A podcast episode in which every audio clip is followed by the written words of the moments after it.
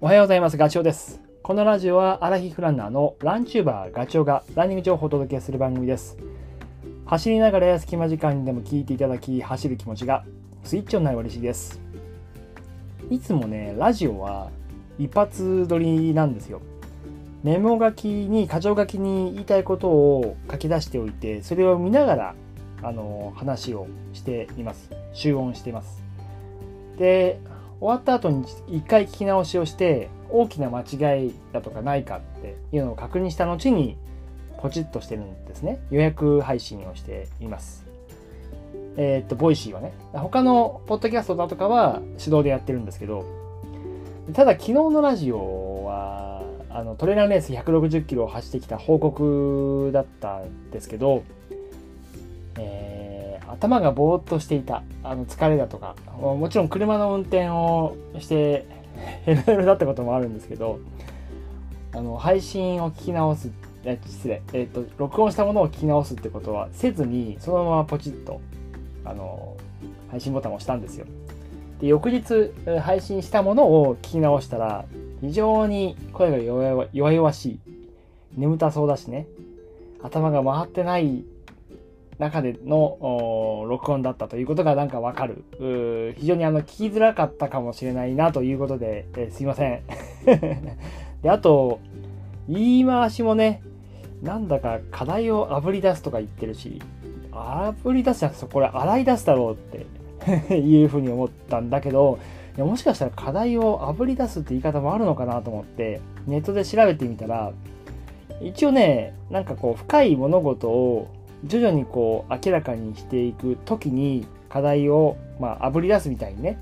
えーまあ、そういう表現をするということが書かれてあったんですよ。課題を炙り出していくって。だけど、まあ、僕の課題ってそんなに深くないしね。めちゃくちゃ分かりやすいものだと思うので訂正炙り出すではなくて課題を洗い出すというふうに言いたかったんです。この作業っていうか課題の洗い出しもね早めに早めにやんないと1週間も経つと忘れちゃうので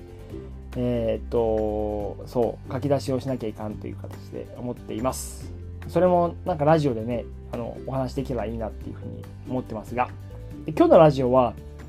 まだ課題まで行き着いてないんですけど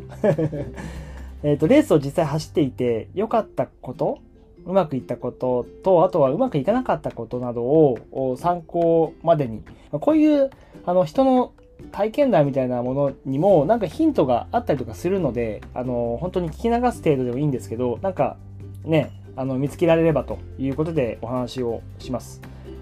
まずうまくいったことは、何たって 僕の中では、まあ、タイムはね、もうちょっと早くと思ったけど、これがあのなかったことがこれっていうのは、あれですよ。胃腸トラブルです。これを回避できたことが何よりも嬉しいですね。まあ、嬉しいって言い切っちゃうと、なんかもう解決した感じになっちゃうけど、とりあえず、えー、新越語学100マイルでは、このトラブルで苦労はせずに済みました。あのー、2023年5月に、サイの国の100マイルレースって非常にあの、まあ、難しいレースにも出走したんですけど、その時は、160キロの距離の中で70キロ地点で手のしびれが始まって体が動かなくなりで胃の動きですね。内臓が動きが止まってしまって食べ物が入らない。もう入れようとしても戻しちゃうっていう状態でもう八方塞がりだったんですよね。で回復を待ったけどダメで100キロの制限関門の時間制限時間に間に合わずにアウトという結果でした。であのトラブルの原因は何だったんだろうなっていうのをずっと考えた、まあ、始まりだったんだけどでその時に、えーと、ポッドキャストの番組に呼んでもらったんですよね。タイマーが大好きって JR 田中さんとあっちゃんが2人で進行しているものでゲストを呼んで話を作っていくと。でまあ僕も呼んでもらって、その時ぺちゃくちゃ1時間半ぐらいしたのかな。で、テーマは、サイの国の100マイルレースで、まあ、見事、あっちゃんは最後までフィニッシュたどり着けて、あの、サイラーっていう称号を手にしたと。あの、最後まで走り切ると、褒めたたえる言葉がサイラーなんですよ。あなたはサイラーですと。僕もそれ目指したんだけどダメで。で、言うと僕とあっちゃんってそんなに走力の差はないというか、ほぼニアだと僕は思っていて、だけど、あっちゃんは丸で、僕は×だったんですよね。その丸と×を分けたものは何なんだっていうのが、その1時間半の会話でした。あのー、その時のね、えー、コメント欄に URL を貼っとくので、ちょっと気になる方は見て、あ、見ていただいて聞いてほしいというふうに思います。胃腸のトラブルの話をしているので。でね、その、まあ、3人で話してる中で、ヒントが僕は、まあ、もらったというか、田中さんが発言した内容がピンときたんですけど、まあ、指摘があったんだけど、僕は5月のそのサイの国勝負レースとして、まあ、非常にこう準備は整えてきて、体力、走力も上げてきたし、エネルギーの補給に関してもすごい気を使ったんだけど唯一というか2つ指摘をされていて1つはナトリウムが調査ミネラルを取ってたとしても、まあ、そもそも水分量が足りなかったんじゃないのって言われたんですよ、まあ、確かにそれはあの抜けてたかもしれない。それからあとはエネルギーの補給のタイミングが僕50分で時計のタイマーを鳴らすようにしたんだけどそれじゃ遅くないって言われて。だから、まあ、胃のトラブルの原因は2つあって、まあ、1つは水分がそもそも足りなかったと。であとは、そのエネルギーがなくなっちゃったんじゃないかっていうこと。エネルギーを取り続けないと胃の動きも止まっちゃうし、まあ、もちろん体中にエネルギーはあの分配しなきゃいけないけどそのなんだろう運動量に比べて足りなかった可能性が高いとなるほどねとだから体動かなくなっちゃったし、それがまあ複合的に、あのー、起こってしまったんじゃないかなっていうことなんですね。でその話をもらってから、もうずっとその新越語学の100マイルレースまでは頭にそれがこびりついていて、あの、7月、まあ、テストで、御嶽100、ずっと走り続ける林道レースなんだけど、ここではいつもよりも相当に水を取りました。あの水分を。水だけじゃないけどね、水とミネラルだとかをミックスしながら取った。そしたら、胃腸トラブルがその時回避できたんですよね。まあ、時間で13時間30分だから、まあ100マイルレースの長い時間の中では半分ぐらいだけど、だけどなんかヒントが見えたですよ。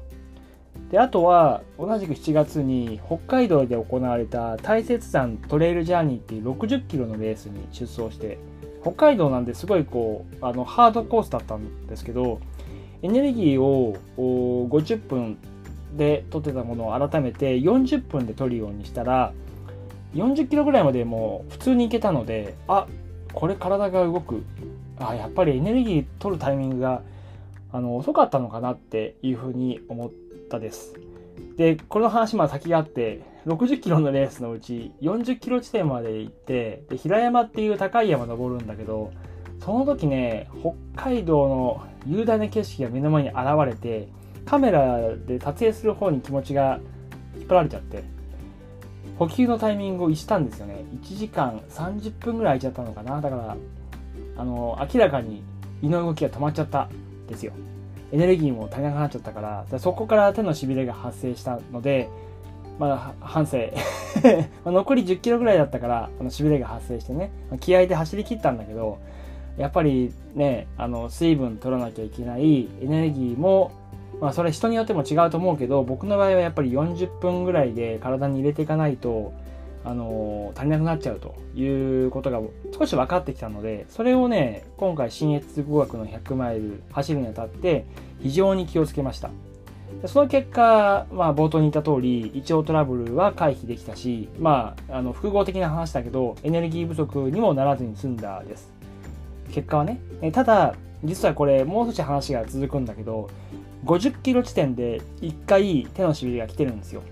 で、このままほっとけば、また同じことになっちゃうなっていうふうに思ったので、対処をしたと。でその対処っていうのが何かっていうのは